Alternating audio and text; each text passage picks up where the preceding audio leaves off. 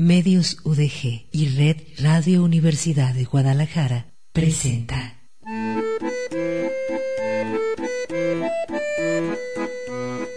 El acordeón. Pliegues bizantinos de la conversación. Con Manuel Falcón.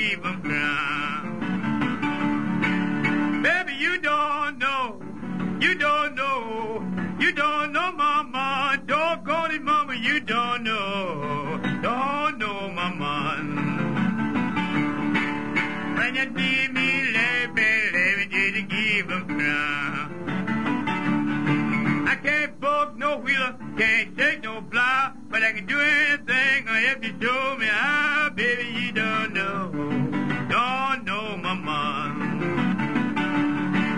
When you see me laughing, laughing just keep from crying. But down bet you, Lord, me down the stone, Lord, I took you in, you didn't have no harm,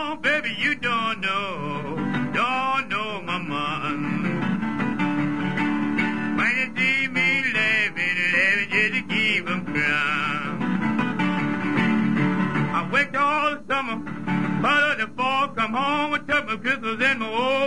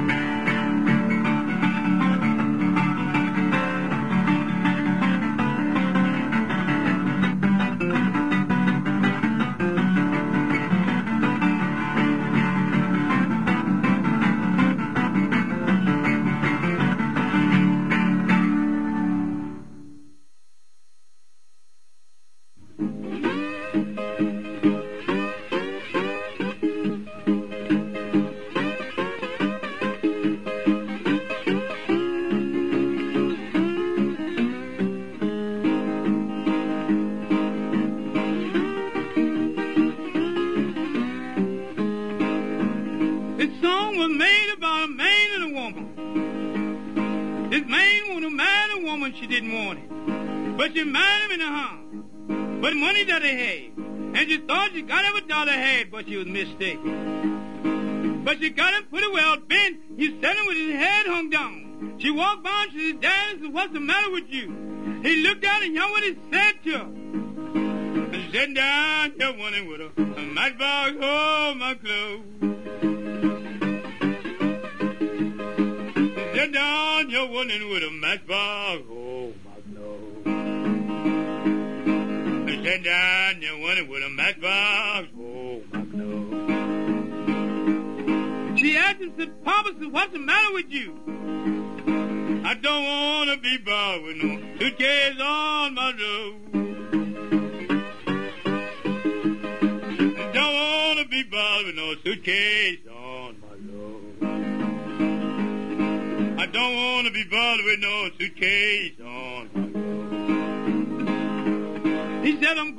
see my friend and see what he do when his wife packing up a trunk. Uh, what would you do when your baby packing up a trunk?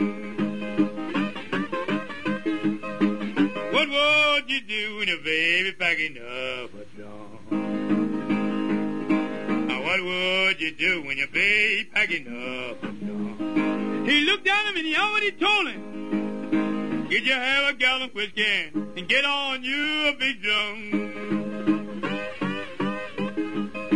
Did you have a gallon of whiskey and get on your big drum. Get you have a gallon of whiskey and get on your go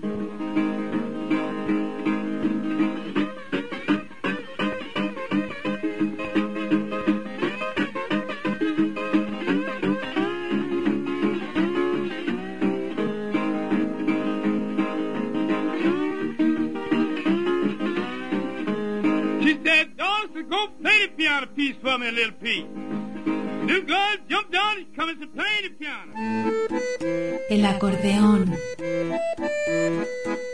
Pliegues bizantinos de la conversación. Continuamos.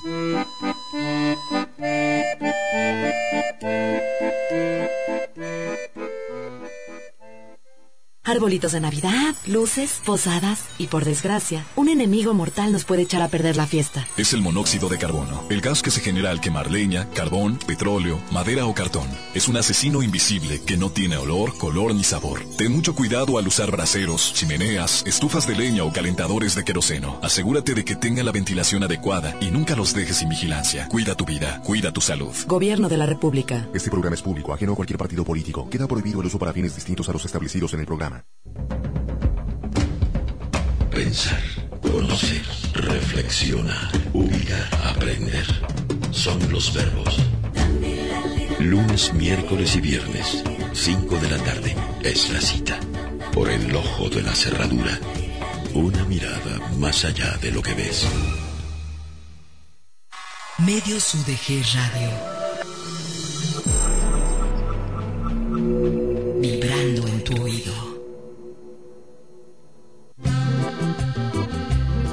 El acordeón. Pliegues bizantinos de la conversación. Continuamos.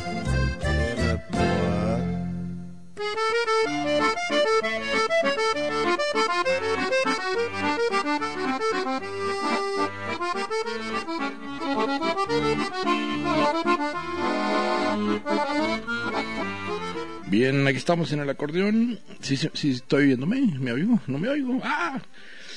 El miércoles 12 de diciembre de 2000. Ahí están, ahí están, gracias. Miércoles, día de Mercurio. De la Virgen Mercurio, de Guadalupe, 12 de diciembre de 2012. Vamos sobre el mes de diciembre. Marchas forzadas, se hace como más lento el periodo vacacional. Eh, Manuel Falcón, las buenas tardes. Vamos a establecer con ustedes este nexo. Ya sabe que le apostamos a toda la eh, gama de matices de la realidad. Eh, bueno, es una palabra enorme, ¿verdad? Cuando alguien dice la realidad, híjole, lo que es real.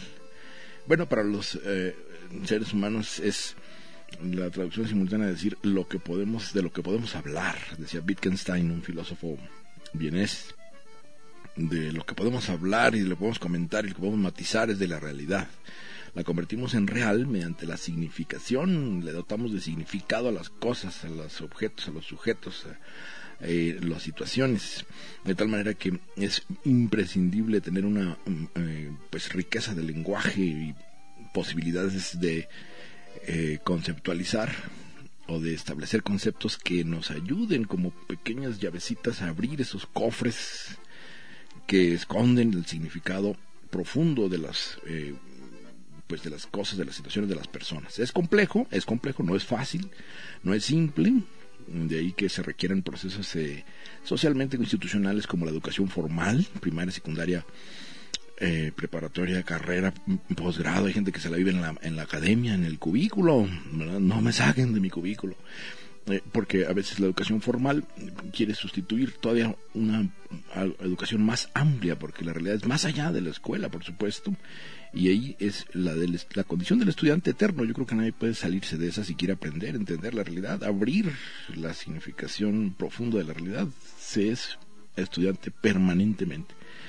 De manera tal que le apostamos entonces a los matices, a toda la amplia gama eh, de claroscuros.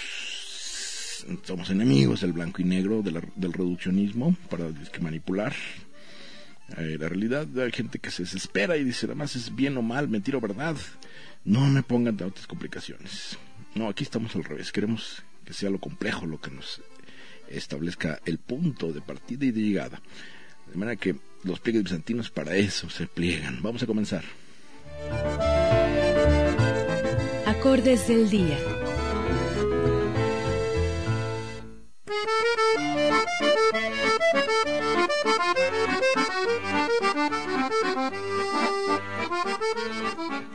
Bueno, eh, es inevitable, inevitable hablar hoy de, la, de Guadalupe. Saludo a todas las lupitas. el nombre es una, es una, se llama, mm, es una, eh, pues contracción, digamos, del final de la palabra, Guadalupe y Lupita, eh, hipocorístico se llama, la figura retórica en donde se le corta una fracción al, nombre para dejarlo en Lupe, pero es Guadalupe. Eh, un saludo a todas, eh, todos, porque hay José Guadalupe, eh, amigo de la carrera, recuerdo, Guadalupe, Lupillo, incluso uno de Michoacán, Lupillo. Pues un saludo a todos los que estén con el nombre. Yo casi, casi nazco el 12 de diciembre, pero ya cuando vio mi mala perspectiva de que me llamase Manuel Guadalupe, como que no, no combinaba. De manera que se aguantó tres días más. Nací en quincena y pero salí del hospital, si no ahí me quedo. Bueno, ¿qué significa Guadalupe? Guadalupe es, eh, está disputada, fíjese cómo eh, a veces también interviene el sesgo, eh, pues, ¿qué diríamos? político, religioso, ideológico en las etimologías. Guadalupe, si escucha usted el sonido, es igual a Guadalajara, Guadalupe, Guadalajara, Guadalquivir, Guadalcanal el Guadal ahí va eh, diciéndonos que es una palabra árabe, Guad al. Generalmente todas las al, almohada, alá, ¿verdad? Por supuesto, alá, ojalá y quiera alá, eh, es el eh, inmediatamente un referente de término árabe. Ahora, Guadalupe, bueno, Guadalajara, usted sabe, recuerda que es, aprendimos que es, se refiere a un río, en el caso de Guadalupe es igual, Guadal es en el río. La disputa de la etimología, bueno, y es un río que está en Extremadura, España. Si usted recuerda, Hernán Cortés de allá era extremeño y toda la bola de pelados que se trajo de allá, desempleados, baquetones, a decir, allá vamos a hacernos millonarios en dos segundos, es la lotería en América, eran de Extremadura, España. Y eh, el río por el cual, eh, digamos, se rodea Extremadura es, se llama el río Guadalupe. Y de ahí que haya una Virgen de Guadalupe en Extremadura, España. Y esa Virgen de Guadalupe fue la que trajeron los conquistadores a, a México. Aquí ya hubo un proceso de reciclado de esa Virgen, ahora comento, en donde los indígenas se apropian de la figura y la, vamos, la convierten, eh, la resignifican con otra, otro simbolismo. Eh, pero la palabra Guadalupe, el lupe es el que está en disputa, porque inmediatamente uno dice Guadalupe son lobos. Sería así el río donde van a beber los lobos, o donde pasan los lobos. Y bueno, en aquellas épocas em, medievales, eh, pues sí, los lobos andaban sueltos, y había bosques y había naturaleza ubérrima. Pero eh, como viene ligado el Guadalupe con la Virgen, ¿cómo va a haber lobos pegados junto con la Virgen? No, no. Entonces eh, revisé varios, consulté varios de mis libros sobre etimologías y se veía la, se ve la disputa desde Corominas hasta los más modernos por querer evadir lo del lupi y lobos. Dicen que es una mezcla. Si usted pone Guad al, el río, en árabe, ¿cómo le van a pegar lupi que es eh, latín. Lupi serían los lobos. Entonces no se puede mezclar árabe y latín, tendría que ser toda árabe. Entonces hay otra reinterpretación, unas que dicen Guadalupe, Lubi con, con B grande, Guadalupe en árabe, Guadalupe, el río del cascajo negro. Tampoco suena muy agradable, pero está más cercano, más próximo. Es decir, donde están las piedras negras pulidas por el río. Eso tiene más sentido. Eh, incluso eh, simbólico, porque se entiende que el río al ir pasando sobre las piedras negras les va quitando la, mm, lo oscuro, lo pecaminoso, las limpia. Entonces ya va más asociándose a lo religioso de Guadalupe, el cascajo negro. Y hay otros que se avientan ya la puntada, que es otro diccionario de etimologías que tengo de, ibéricos, que dicen que es Guadalupe, Guada, el río del amor. Pero ya se me hizo muy colgado. Digo, si uno eh, pusiera a voluntad las etimologías, pues uno se acomodaría, ¿verdad? Es decir, pues que me quede de modo. Aquí eh, nos podemos arreglar como en la cultura mexicana.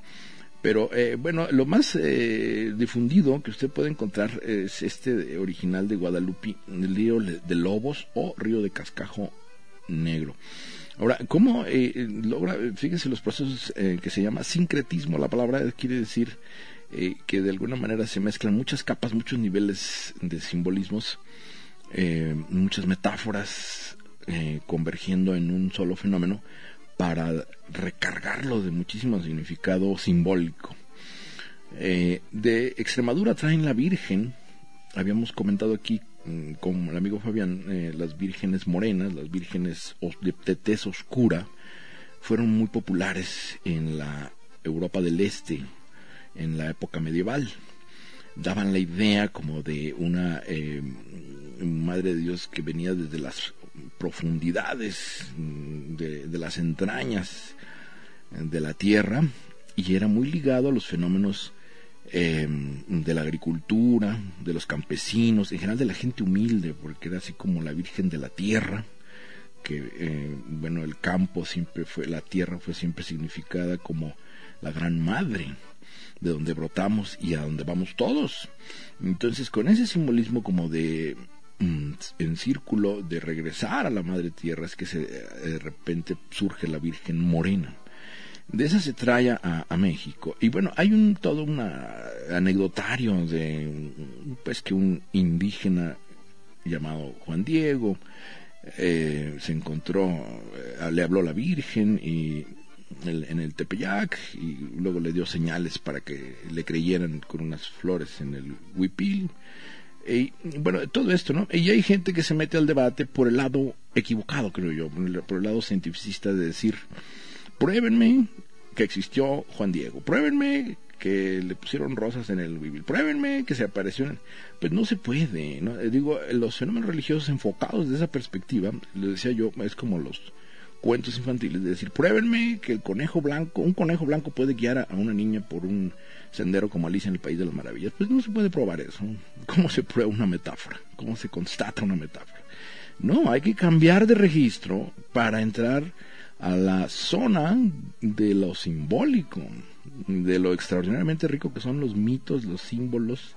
Por supuesto que entiendo muy bien la cuestión eh, de la interpelación crítica de los cientificistas en el sentido de que la gente no caiga en la ignorancia eh, o, en la desinformación o, tome a pie juntillas y decir ahora voy a sacrificar por un símbolo, por un mito. Pues sí, ese sí podría ser un gran, un gran riesgo.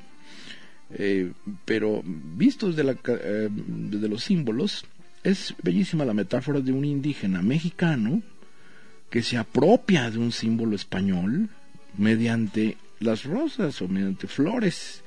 Es decir, es como la sangre que le está trasvasando una cultura a otra mediante un personaje mm, indígena. Y eso para los mismos indígenas prehispánicos que tenían a su Tonantzin, digamos, no era una virgen, pero era una diosa de la tierra, pues fue un simbolismo que fácilmente se sustituyó uno por otro, o digamos se empalmó. En el mismo cerro del Tepec, donde se aparecía la Tonantzin, se empalmó la Virgen y eh, también eh, hay que evitar creer que como que fue un plan maquiavélico de los curas para adoctrinar a los eh, indígenas. eh, como muy, un, como un plan trazado previamente para engañarlos, ¿verdad? Y luego acercarlos a sus filas. No, no. No, estos fenómenos sincréticos no son como por una voluntad consciente de decir vamos a hacerlo así y así de esta manera obtenemos beneficios. Esto empieza a ocurrir como en, por oleadas masivas de creencias que se van empalmando unas con otras, como cuando se fusionan dos eh, eh, ideas que a veces en, apariencia pueden parecer muy diferentes, muy incluso opuestas, pero buscan una manera de mezclarse y esto va ocurriendo a, través de muchísimos años. No es así como que de repente llegó un cura y se le ocurrió que podían hacer una eh, especie de, de trampa genial con la Virgen de Guadalupe. No, no, no. Eh, eh, más bien el gran deseo de creencia para soportar los dolores, ya se ha dicho que la religión ahora hoy en día es como la terapia de los, la terapia psicoanalítica de los que no pueden costearse una terapia. La religión eh, le da a, a, los indígenas un paliativo enorme, una especie de gran capacidad de sanar psicológicamente con la figura de una madre permanente que la sustituye en la madre tierra por la madre de Guadalupe. Y bueno, eh, se apropian del símbolo de tal manera que tienen 7 millones de personas voluntarias, incluso de rodillas. Ahí vino niños, ahí, es la parte donde a mí me pone muy nervioso, me da ñañas, los niños con los ojos vendados, eh, para que entiendan el concepto de fe, que es hay que creer a ciegas. Tienen razón, es una metáfora extraordinaria, vendarse y decir creo, me, me aviento el trampolín alto aunque no haya agua, ah caray. Eh, pero a mí me sigo pensando que es un abuso. Ahí debería entrar derechos humanos si yo me pusiera muy racional, decir, ¿por qué a los niños que todavía no tienen capacidad de discernir se les... Eh, imagínense el recurso de emplearlo con un niño, se le va a quedar grabado para toda la vida, como se le queda uno grabado siempre que le inyectan la religión, el momento en que uno puede entender, distinguir entre el símbolo y la realidad, vamos. Pero bueno, si se va bien encaminado esa persona, puedes, puedes verlo con una gran riqueza literaria y metafórica poderosísima. Y claro, bueno, si es creyente, pues hasta le van a aparecer milagros. Nadie puede ver un milagro o tener un milagro o vivir un milagro si no cree previamente. Es imposible. Tiene que eh, estar predispuesto toda la conciencia a la creencia religiosa para que ocurran milagros. De otra manera, no. Eh, todas esas visiones de los que en España vieron que se les apareció la Virgen y les habló la Virgen y les dijo y que, fueran y que vinieran. Eh, pues es que tiene que haber antes una, sobre todo en los niños, una enseñanza brutal de todos los eh, símbolos religiosos, a tal manera que rato ya están viendo por todos lados. Como cuando está niño que ve duendes y ve, y ve volar haditas y ve, pues porque esos son los cuentos infantiles. Pero bueno, un saludo a todas las Guadalupes y a todos los Guadalupos, Lupillos, en su día eh, miércoles 12 de diciembre. Vamos a un corte y continuamos aquí en el acordeón. El acordeón. Pliegues bizantinos de la conversación. Continuamos.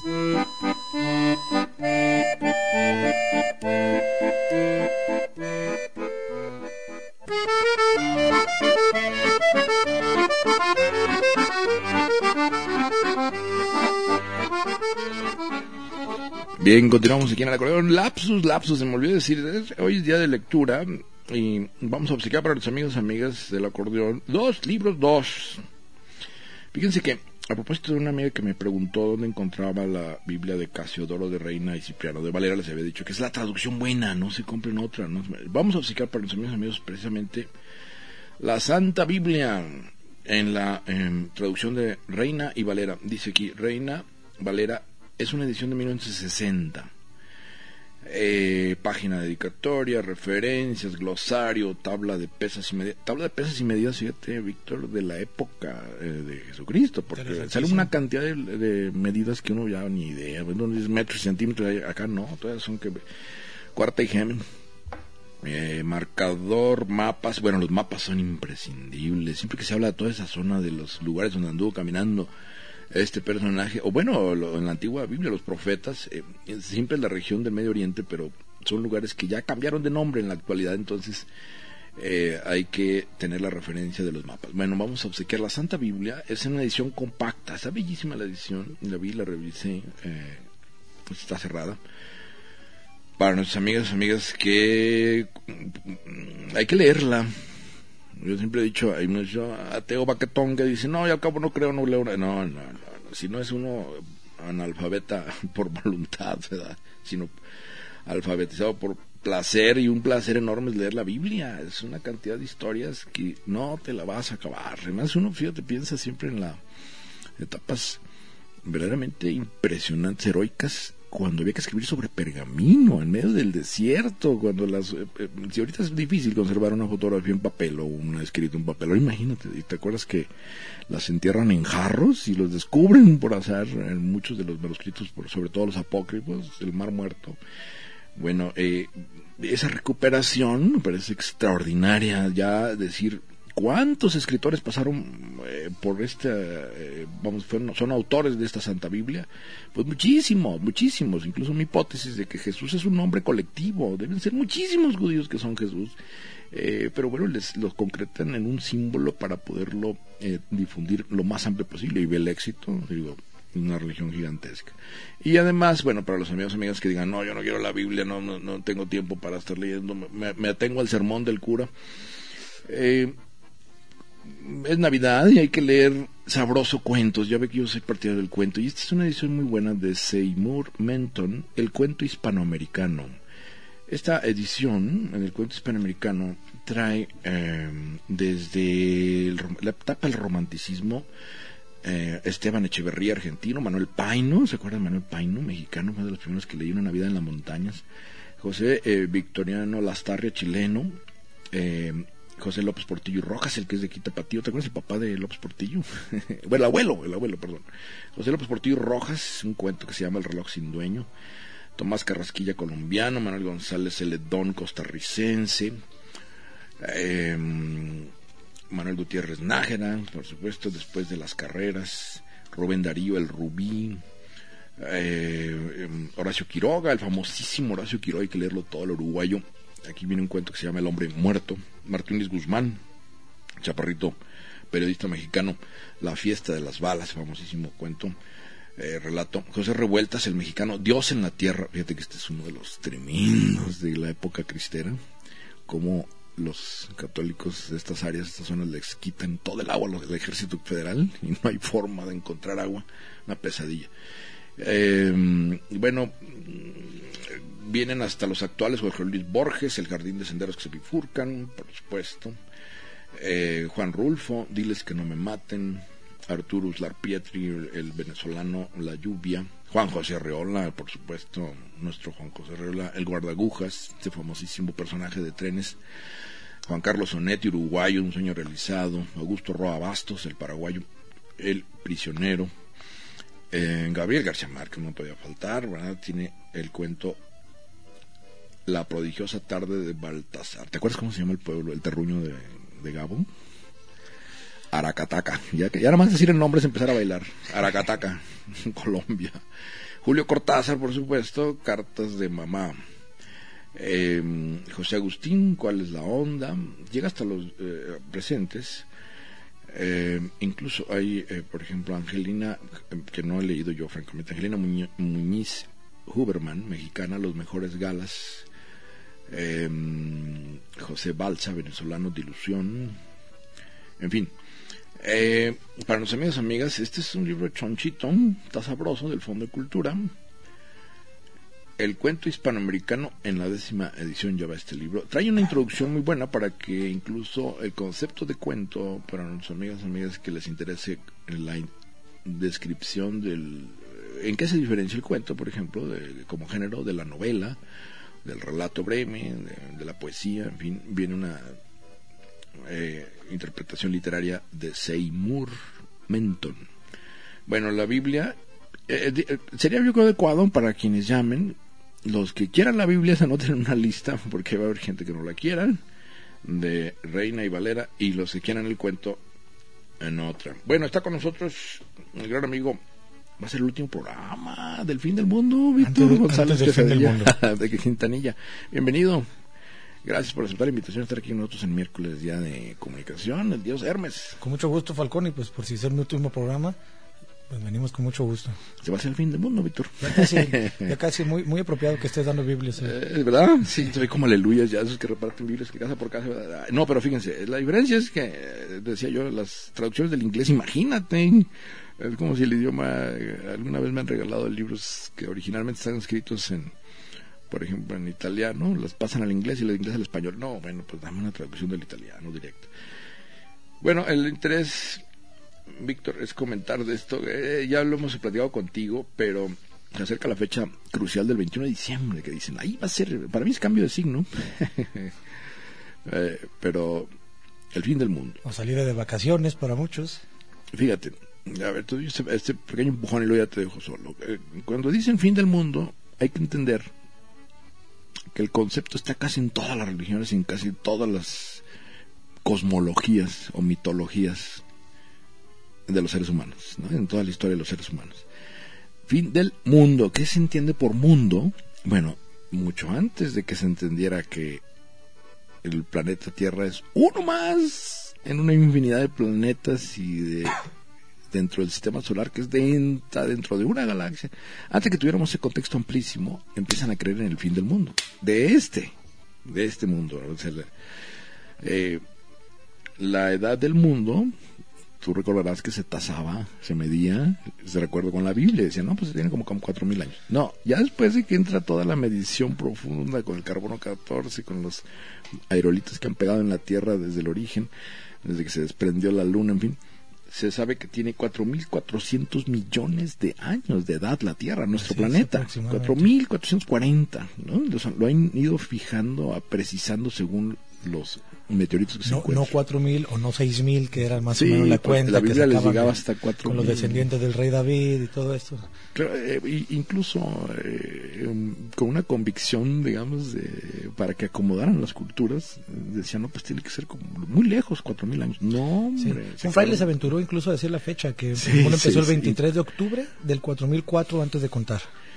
Y eso ya te va dando una idea de que es geocéntrico el punto de vista, ¿no? La realidad está a partir del planeta Tierra. Todavía no se sabe todo lo que andaba, eh, digo, la cantidad de cosas que andan circulando alrededor en el universo, ¿verdad? No, se- nada más se veía el pedacito, el cachito de tierra donde estamos parados. Todavía no se descubría la gravedad, todavía no se entendía todo el sistema solar. Bueno, y de alguna manera, eh, ahora sabemos que la edad del universo también, ¿no? Después del, ahora con el colisionador de hadrones allá aba- abajo, en Ginebra, bajo tierra, sabe que el mundo tiene 13.700 millones de años. Ahora, en esa perspectiva de 13.700 millones de años, ya es una cantidad que uno no puede casi ni, ni- ni imaginar, ¿no? Es como la fortuna de Slim. 13.000 millones años, el universo, donde está contenido como un pedacito de arena el planeta Tierra, que tiene 4.400 millones de años, millones de años. Aparece el ser humano, el Homo sapiens, el primero, hace 200.000 años. Es poquito lo que tenemos parados aquí en el planeta. Un suspiro. Y eso se empiezan a interpretar que se va a acabar el mundo. Si empezó, ¿verdad? Porque es, cuando se concibe la idea de Dios, alguien lo diseñó. Nos hizo todo este mundo que estamos viendo para nosotros. Ahora, pero si empezó, tiene que acabar. Ah, ¿y cuándo? Y entonces empiezan todas las interpretaciones medio delirantes de que, pues tiene que haber tantos periodos, ¿verdad? las culturas, como hemos mencionado los mayas, a partir de soles o los prehispánicos, ¿verdad? porque el sol era como el gran, gran personaje en, eh, contra todos los demás eh, estrellas que se podían ver, era el más fuerte, el que mantenía la vida en el planeta. Pero cuando conforme se va ampliando el, el ángulo de visión y nos, vamos dando cuenta que, ¿te acuerdas? Bueno, Galileo lo condena a la iglesia por, por decir que no éramos el centro de la, del universo eh, vamos perdiendo y ganando en humildad, decir, bueno, no, esto está mucho más amplio de lo que habíamos pensado, ¿verdad? Es gigantesco el universo. Y de tal manera que eh, el fin del mundo es quizá el fin de una cultura, de una civilización que más o menos, como los mayas, pensó y dio su horizonte en determinada época a partir de determinados instrumentos, pero se refiere a ellos, como a una sociedad, vamos pero ya ampliado a todo el universo, pues queda en nada lo del fin del mundo. ¿verdad? Es decir, cómo desde aquí, desde el planeta Tierra, vamos a, a eclosionar, o no sé cómo se podría decir, a dinamitar todo el, O todo el provocar que se universo. el universo, por ejemplo. es eh, demasiado forzoso. Y ahí entra todo desde la religión católica cristiana, ¿no? Si hubo un Cristo, tiene que haber un anticristo, ¿no? ¿Cuánta gente dijo que Hitler es el anticristo y va a acabar con el mundo? Digo, si lo dejan suelto al pelado, sí, sí, sí lo hubiera logrado, ¿eh? Estaríamos hablando alemán tú y yo.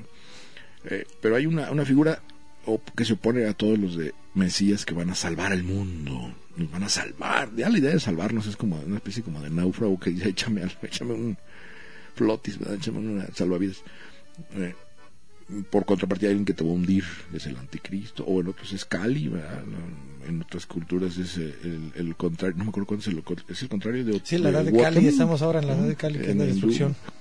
Entonces, bueno, todo eso te da el contexto porque generalmente eh, uno piensa que el fin del mundo se refiere a el mundo este, El mundo que vives, ¿no? El mundo social y físico en el cual estamos inmersos, que en algún momento creíamos que era todo lo que había. Y definitivamente eh, geocéntrica ha sido la idea, yo diría que incluso antropocéntrica, pensando que este mundo que ya describiste, que hoy sabemos que tiene casi 14 mil millones de años el universo, la Tierra más de 4 mil millones de años, y que en los 200 mil años o los 50 mil años de historia pudiéramos decir que son los únicos en los que pudiéramos este, confiar en los relatos documentados. Eh, la humanidad siempre ha pensado que en su tiempo de vida le va a tocar lo más importante, que es el final, incluso más allá, pensando y, y- y- y si seremos solemnes o no, si seremos este, si pensaremos que el universo es antropocéntrico, que se gira alrededor de nosotros, incluso que se va a acabar por nuestra culpa o que lo vamos a sobrevivir nosotros. Una de esas siempre ha sido como una constante y siempre ha estado. Somos estado el pueblo elegido de Dios. El Por lo tanto, elegido. que no nos bajará abajo. Por nosotros existe el universo y por nosotros se va a acabar. O, o, o- o cuando yo cuando yo viva voy a ver un evento tal como el fin del mundo, incluso lo voy a sobrevivir. Y esta es una especie como de anhelo que está im- implícito en, en muchos momentos, puesto que esto de la idea de que se va a acabar el mundo, lógicamente eh, eh, no es la primera vez que se dice. Es- Lógicamente, Sí. me gusta esa frase. Sí, no es la primera vez que, que se argumenta, eh, eh, se, ha, se ha manejado, pues como ya lo dijiste acertadamente, todas las culturas tienen su idea del apocalipsis, eh, muy pocas de ellas se han aventurado a poner una fecha al apocalipsis, por eso lo de los mayas suena tan interesante, pero ahorita lo, lo abundaremos en ello. Muy pocos han- le han- le han- se han aventurado a decir cuándo se va a acabar. Pero un estudio muy interesante de la empresa Gallup en Estados Unidos muestra, y este lo han hecho cada cinco años por los últimos 30, eh, cómo entre 6 y 7 de cada 10 personas entrevistadas piensan que el mundo se va a acabar en su tiempo de vida. Así de fácil es la pregunta. ¿Tú crees que el mundo se va a acabar mientras tú estés vivo? Sí. Seis Nos vamos, pero nos todos. Sí, sí, sí. Paga la luz y Me va a tocar el fin del mundo, por decirlo así. Eso siempre ha pensado la gente y si nos vemos, hasta en la Biblia vienen explicaciones así, ¿no? Este, eh, siempre se ha creído, o, o- o la humanidad en su mayoría, eh, la, gente en su mayoría ha creído que le va a tocar el fin del mundo, que le va a tocar vivirlo y que le va a tocar incluso sobrevivirlo. Entonces, eh, lo único que ha cambiado, es una constante pensar que se va a caer el mundo, una especie de morbo, como el morbo infantil de lastimarse o de ver sangre o de matar que tiene el niño cuando está jugando. Eh, es- es- es- este morbo no ha cambiado, lo único que ha cambiado son las explicaciones o los argumentos mediante los cuales se explica que va a pasar esto, ¿no? Pero ha pasado muchísimas veces este Y fíjate cómo, Víctor, en la ciencia ficción les encanta esto de que llega un genio loco que va a acabar con el mundo, amenaza al mundo. Y generalmente son los gringos, ¿verdad? Los que van, salen siempre. Un detective gringo Claro. que es corte. ¿Qué? ¿No vamos de largo, no? ¿Qué? ¿A patitas? bueno, vamos a un corte y ahorita continuamos. El acordeón. Pliegues bizantinos de la conversación. Continuamos.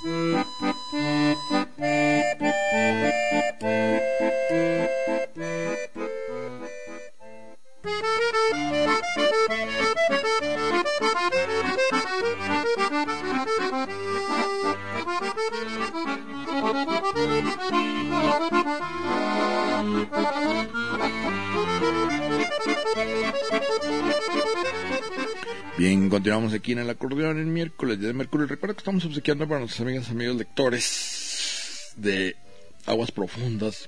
Échenselo, no nomás en lo bajito. La Santa Biblia, edición compacta, muy sabrosa, muy manualita, de la traducción de Reina y Valera, Casiodoro de Reina, y su ayudante Cipriano de Valera. Y también eh, El cuento hispanoamericano. Esta es una edición choncha del Fondo de Cultura Económica compilada por Seymour Menton. Eh, trae de todos los escritores de América Latina. Eh, bueno, estamos con Víctor González Quintanilla eh, platicando sobre esto. Ahora mencionabas, dilo, ahorita me lo estaba diciendo fuera de micrófonos. El día de hoy es, es cabalístico. Sí, bueno, para muchas personas y, y nos dimos cuenta en las redes sociales que eh, se mencionó mucho porque es el día 12 del mes 12 del año 12. Eh, entonces, para algunas personas esto es revelador. Este 12, es 12, 12, 12, 12 del tic, 12. tic, tic, Aunque, aunque, aunque si nos ponemos a verlo, bueno, es el día 12 de un mes de 31, de, de, a las 12 de un día de 24 horas, del mes 12 de un año de 12, del año 2012. O sea, la verdad, ni siquiera nada, nada parejo. Bueno, pero la ¿no? coincidencia es buenísima, ¿no? Pero bueno, Está se da parejito. cierta coincidencia y 12, podríamos 12, decir, 12. y 12 segundos con 12 centésimas y 12 milésimas Ahora, y 10 milésimas pudiéramos claro, decir claro. también. Sí, sí, ya de hecho, eh, pero si lo volteas el número 12, es 21. 21. Ah, entonces hay gente que decías tú, ¿no? Que está preparando desde ahorita. De, prepararlo ahorita que quedan nueve días para que llegue el 21 de diciembre, que el 21 del 12. Y, y este y bueno, decíamos también fuera del aire algunas de estas eh, explicaciones de que se va a acabar el mundo que al- al- algunas Hay una están basadas en ¿no? Hay una sí, que decíamos. De hecho, es una mezcla porque una está basada en, en- en- supuestamente está basada en arqueología, en, en la, la que dice que el fin del mundo eh, fue profetizado por los mayas, eh, cosa que no Que es ya salió el. Vaticano, ¿viste ayer? No salió, vi. salió el Vaticano a desmentir. Que por favor no crean. en- Ah, sí, no, los no lo creyentes en Cristo no van a estar creyendo los mayas, ¿verdad? ¿O cómo En- se llamaban los en dioses estos mayas? tiempos de Cuculcán, pluralidad Cuculcán. cultural, eh, Sí. en estos tiempos de pluralidad cultural Sí, se lo que creen en- dijo Cuculcán se viene abajo por lo que dijo se Jesucristo. creen en cosas ¿no? que son tan divergentes y, e, e inconmensurables entre sí, que sí, las personas que creen en que se van a ir al cielo también creen que van a reencarnar y también creen que se va a acabar el mundo. y creen en- supuesto. Pues la gente que ¿qué no cree que? no me van a incinerar porque a la hora de juntarme allá el rompecabezas va a estar difícil. Una vez que crees una cosa, es muy fácil que creas la siguiente y la siguiente y la siguiente. Entonces, esto de las profecías mayas es una parte. Hubo una- un rumor muy fuerte, hace 20 años empezó, de que el 21 de diciembre del 2012 se acercaría el planeta X, es decir, el planeta Nibiru, que no es un planeta, supuestamente es una estrella enana café, que es la hermana del Sol, supuestamente un núcleo binario de estrellas, y que como está en una órbita retrógrada, siempre nos toca que esté del otro lado del Sol y nunca la veíamos, pero que su órbita se iba a acercar a la Tierra, que iba a provocar que se moviera de su órbita y que iba a provocar ¿eh? una, un- una catástrofe natural y que los días iban a cambiar de longitud, iban a, a ser más, más lentos, este, perdón, que los días iban a ser más largos, que los, la- el polo norte se iba a quedar como de Ecuador y bueno.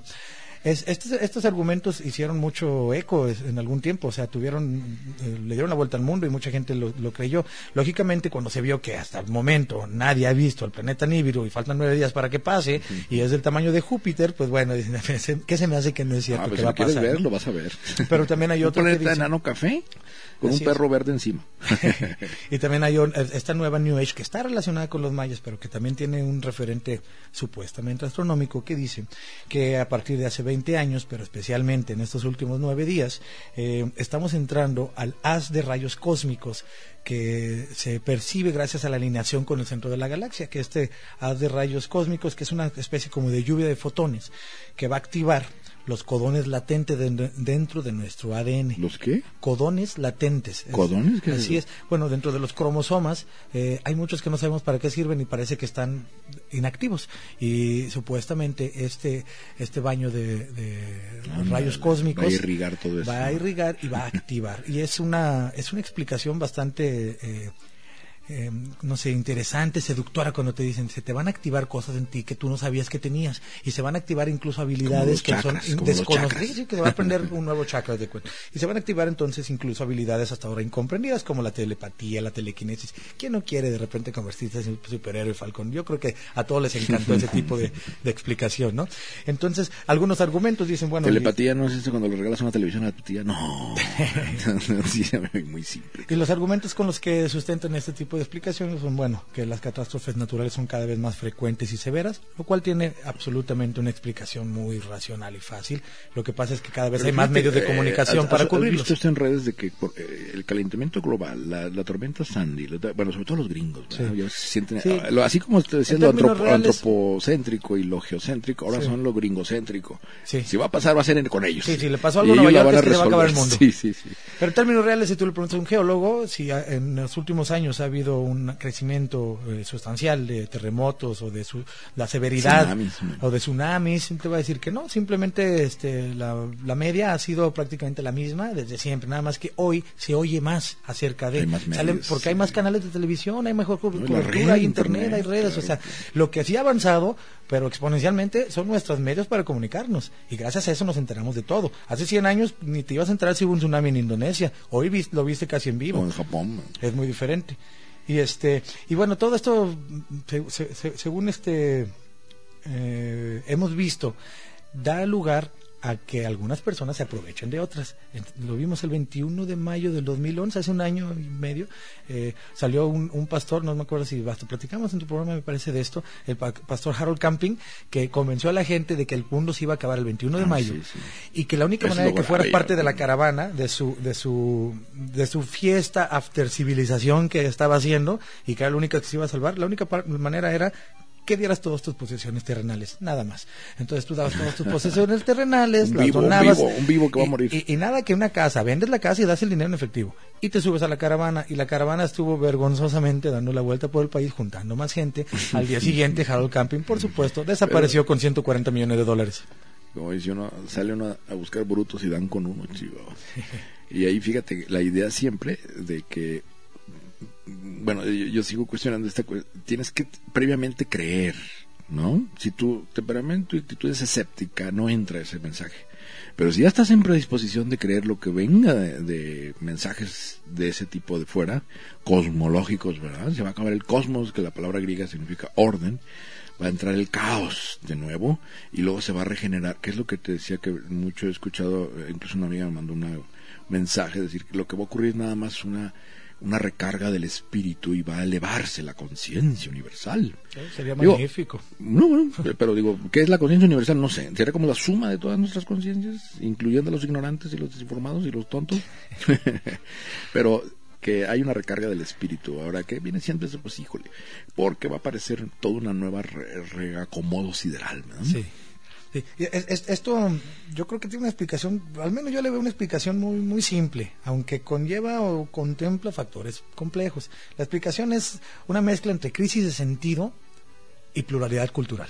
Crisis de sentido, ¿por qué? Porque no existe ya un, un- un- alguien que explique hegemónicamente, como en la Edad Media era la Iglesia, ya, ya, ya la crisis en la, de credibilidad de las instituciones, incluso de la ciencia misma, ha hecho que la gente busque otros lugares en donde encontrar respuestas. Esa crisis de sentido, esa falta de respuestas que, que se acentúa con problemas sociales, económicos de los países, hoy incluso a las hambrunas que crecen, hace que el ser humano lógicamente busque respuestas. Y esto es natural, es parte de nuestra, de, de nuestra humanidad. Y por otro lado, la plural- pluralidad cultural, acentuada con los medios de comunicación modernos, que hace que te lleguen entonces explicaciones de la India, de los chakras, de, de- de todas partes del mundo.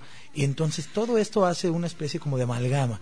Y eh, esa amalgama es lo que ha dado como resultado el New Age, este, eh, una especie como de nueva religión, pero no lo es. ¿Te acuerdas que es muy parecido a la nueva era de Acuario? ¿Te acuerdas cuando los hippies? Sí, sí, sí, exacto. Ya Es- llegó Acuario y, y va a Eh, cambiar y la es el, es el tiempo de cambio ahorita. Pero en pocas palabras, lo que estamos viendo, esto es, bueno, da como resultado un anhelo por un milagro.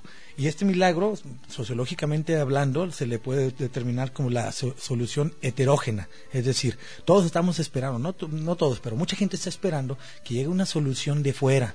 Es decir, que llegue, alguien venga El todos los problemas que no hemos podido solucionar. Un Mesías, un Dios o una civilización avanzada, los aliens o el universo mismo con un rayito de luz haga que todo el mundo agarre la onda y se solucione todo de un jalón. Eso es estar Sería esperando el milagro. Pues. Le- Leonard Cohen lo, lo- lo sintetiza en una canción que se llama Waiting for the Miracle to Come. Dice, nomás estamos Ah, aquí esperando y esperando. Muy bueno, sí. Muy bueno, Leonard Cohen, esperando y esperando que llegue el milagro. Esta solución heterógena, pues bueno, es, me parece un anhelo bastante infantil porque eh, desde mi punto de vista pretende que algo de fuera solucione lo que nosotros deberíamos de estar trabajando, ¿no? Y, y este Sí, pues es un poco la, la idea que, que a veces se le confiere la suerte o mala suerte. Exacto, y, y- y- y hay, dos, hay catastrofistas y hay, hay milagristas, digamos. Unos que creen que el, el mundo se debe acabar porque nos, porque nos lo acabamos, porque debemos, y otros que creen que va a llegar algo a milagrosamente arreglar todo. Claro, y fíjate que aquí te diría yo, eh, ya estamos todo el tiempo, está Víctor acá dando- dándome aspavientos. Fíjate, la poca imaginación de decir, no podemos concebir en la física, aquí te- eh, ya nos diría para otro programa, pero todo debe tener un comienzo y, o una causa, y todo debe tener un fin o un efecto. ¿Y por qué no sin comienzo y sin fin? ¿verdad? Y eso nos cuesta mucho trabajo entender, porque si algo se acaba, si nos, mori- nos morimos nosotros como físicamente, entonces todo tiene que morirse junto con nosotros. Pero entonces tiene que haber un principio y un fin. Y si no hay principio ni fin, ¿verdad? Esa es un poco la idea ahora que se tiene del moderno del universo. Bueno, pues eh, conclusión, Víctor, hay que prepararlos a todos, ¿verdad?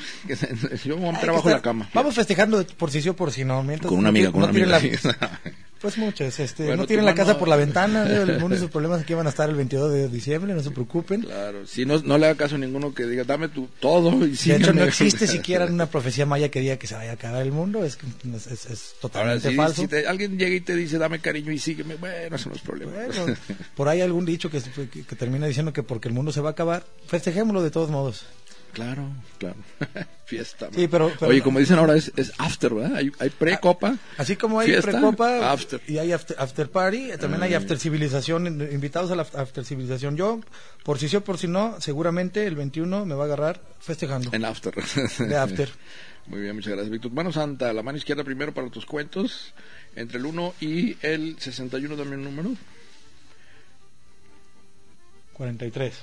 43 es eh, Yanira, Yanira Chacón, mira, qué bonito nombre. Yanira Chacón, te lo vas a pasar muy bien con estos cuentos tan extraordinarios y además es una compilación enorme. Eh, y de la Biblia entre el 1 y el 41, ay, 41, Eh, 21. el 21 es eh, Sofía Martínez. Sofía Martínez se lleva la de Casiodoro de Reina, es muy buena traducción y muy bonita edición, ¿eh? Te agradezco mucho, Víctor, eh, Gracias ti, y hasta Manuel. el próximo año, fíjate, no te vuelvo. Hasta el próximo año. Cuídate al fin del mundo. Gracias, aquí andamos mañana. Red Radio Universidad de Guadalajara presentó